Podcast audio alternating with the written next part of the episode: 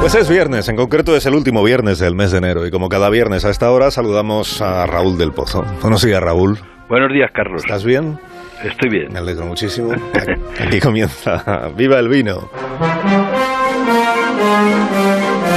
La juventud, la juventud de hoy ama el lujo. Es muy mal educada. Desprecia la autoridad.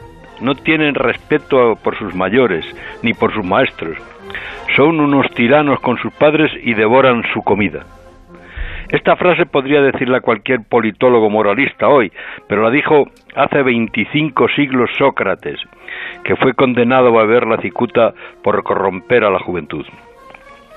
Ahora la Organización Mundial de la Salud, como Sócrates, les da la vara a los jóvenes diciendo que son mensajeros del mal, un modo eficaz de transmisión de la peste. Pero la verdad es que la juventud vive con furia la larga noche del estado de alarma. Cuatro de cada diez están parados y se dan a la bebida. El último fin de semana la policía ha desmantelado 437 fiestas clandestinas. Compran cartones de alcohol en las tiendas chinas y se hacen botellones en las escaleras. Me cuenta uno de los que se van de marcha. Cierran los bares a las nueve, pero el alcohol sigue fluyendo en el sistema circulatorio.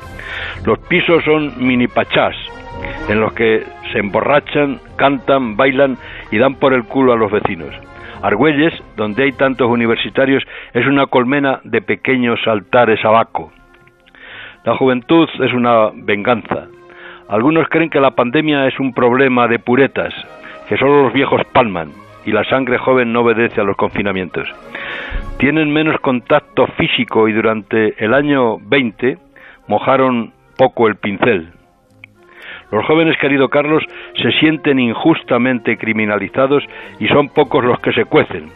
Además, no hace falta ir a los botellones clandestinos, se puede beber en casa. El vino fortalece el esqueleto para cuando podamos bailar y adelanta la primavera en el corazón. ¡Viva el vino!